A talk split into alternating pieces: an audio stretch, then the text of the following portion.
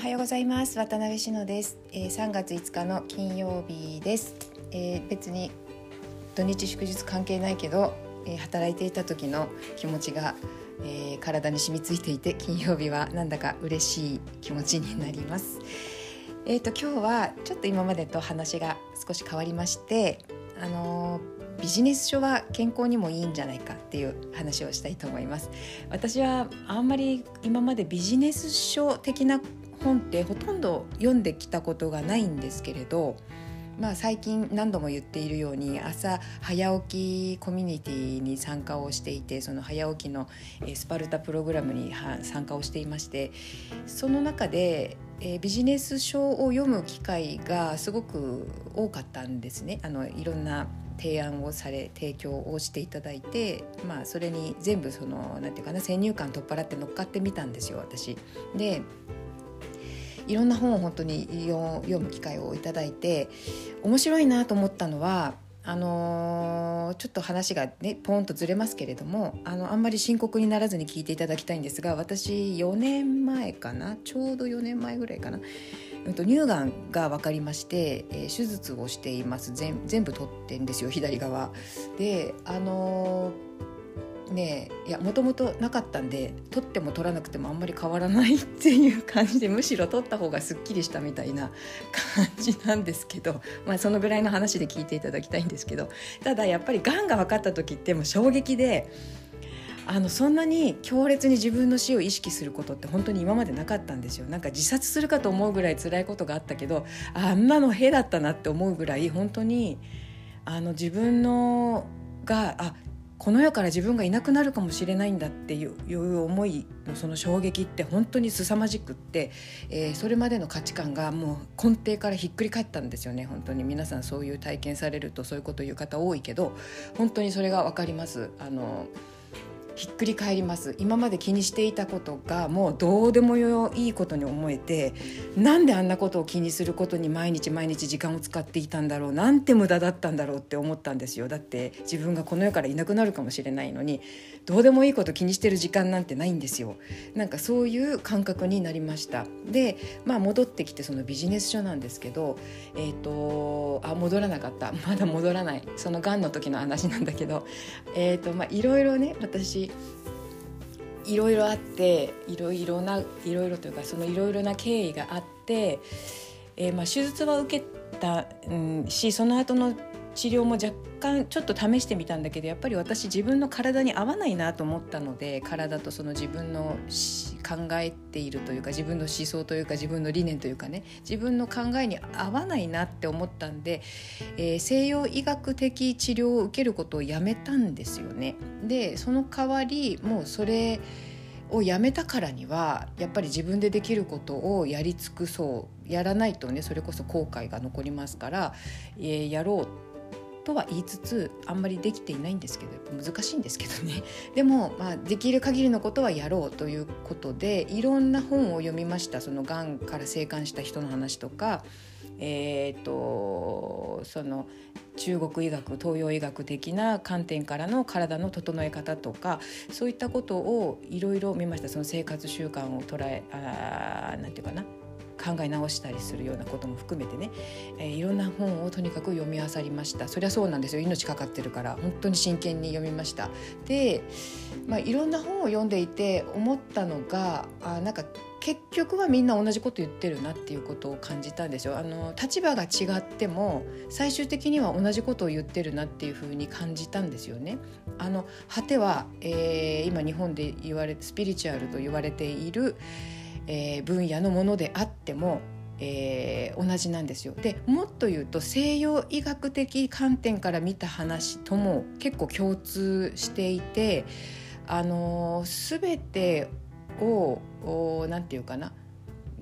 全部まとまってんですよね。まとまって結局みんな同じこと言ってるなってでそこへの到達の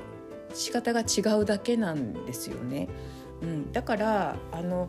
なんていうかなその、まあ、登山に例えると山の頂点は同じなんだけどその裾野でみんながその違う景色を見ながら違うこと言っててもそれは話噛み合わないけど、えー、頂点に行けば同じ景色が見えるよねっていうことなんですよね。でそれはすごく感じていてであビジネス書に戻ってきます。で今ビジネス書いろいろ読んでいて思ったのが同じこと言ってんですよ。これ本当に面白いなと思って面白くないですか？なんかがんから生還する話とビジネス書が同じこと言ってんですよ。私これ本当面白いなと思って本当にねあの食べ物の話まで出てくる本も中にはありましてね。やっぱり食べ物が体を作るし精神を作るしやっぱ精神だって神経神経のその伝達回路の話なんでやっぱり体の中を構成する物質の話になりますよね。だからあのそこまで触れてるんですよ。まあ、気の持ち方とかももちろんそうなんだけどいや本当に面白いなと思ってだからビジネス書イコールスピリチュアルなんですよ。本当に面白い。いやこれは現代の特徴なのかもしれないです。現代が、えー、いろんなことが本当に科学的に分かってきていろんなことが融合してきてるのかなっていうふうに思ったりして。だから私前にもちらりと言ってるんですけどあのー、今スピリチュアルといってみんなオカルト的に捉えていて何バカなことをって言っているようなことは実は科学的にはかなりあの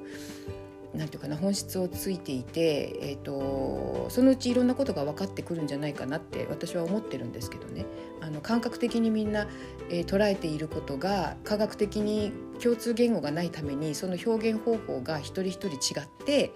えーと、混沌としてしまっているけれども多分みんな同じことを言ってるんだろうなっていうような感覚なんですよ。それがまさになんか証明された気持ちがしてそのビジネス書とスピリチュアルとがんから生還するっていうそのそれらの本が同じことを言っているという、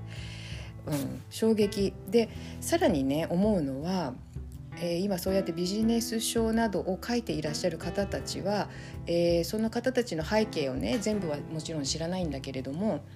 うんもしかしたらその死に直面した方もいらっしゃるかもしれないしいないかもしれない。結構若い方も多いんで。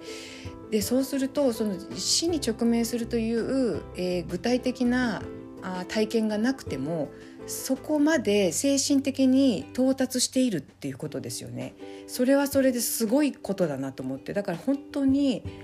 えー、死ぬ気で本当に言葉通り死ぬ気で仕事してきた方たちなんだろうなって思うんですよ。すごいなと思う。でまあ、またスキーの話するけど私そのプロスキーヤーの方たちも多分同じだと思うんですよね。なんかそこへ向かう精神力っていうか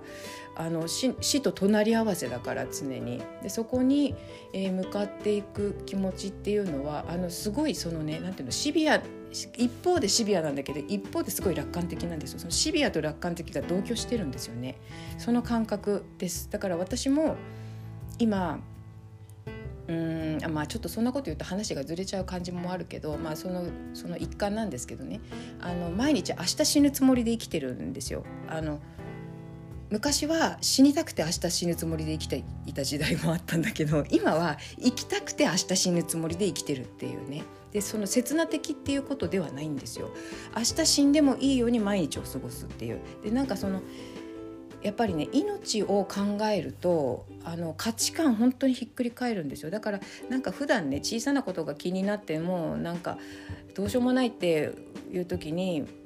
本気で明日自分が死ぬかもしれないって一回思ってみたらいいと思います。いやなかなかでもねそうは言ってもほん本当にそういうことに直面しないと切実に死っていうものを捉えられないんだけどなかなか私も今までそうだったからうんでも一回そういう本当にあのなんていうかなそう想像かなりリアルにね想像してえーと、明日もし明日自分が死ぬとしたら今何をするだろうっていうところに立ってみるっていうのは悪いことじゃないかなって思います。そうすると本当にあの小さなことを気にしている暇がないんですよ。もうそんなのどうでもいいって思えるんですよね。それより例えば家族を大事にしたいとか私なんか飼い犬との時間をもっと作りたいとかねそういう方に意識向きますしあとやっぱり一番思ったのは私まだくずふ折れてないなっていうことをね思いましたね。だからあの自分のやりたいようにくずふを折っていないのに死ぬわけにいかないよねっていうふうに思ったりもして、うん、だからまあ少し前に個人理念の話したけど私多分その個人理念今の理念はもう明日死ぬつもりで毎日生きるそれしかないような気が 今してきちゃいましたでもちょっとねその言葉は衝撃大きいから使うかどうかは別ですけれどもまあ意識としてはそんなところかなと思いますね。はいということであの何かのご参考になりましたら幸いです。それではまた明日良い一日をお過ごしください。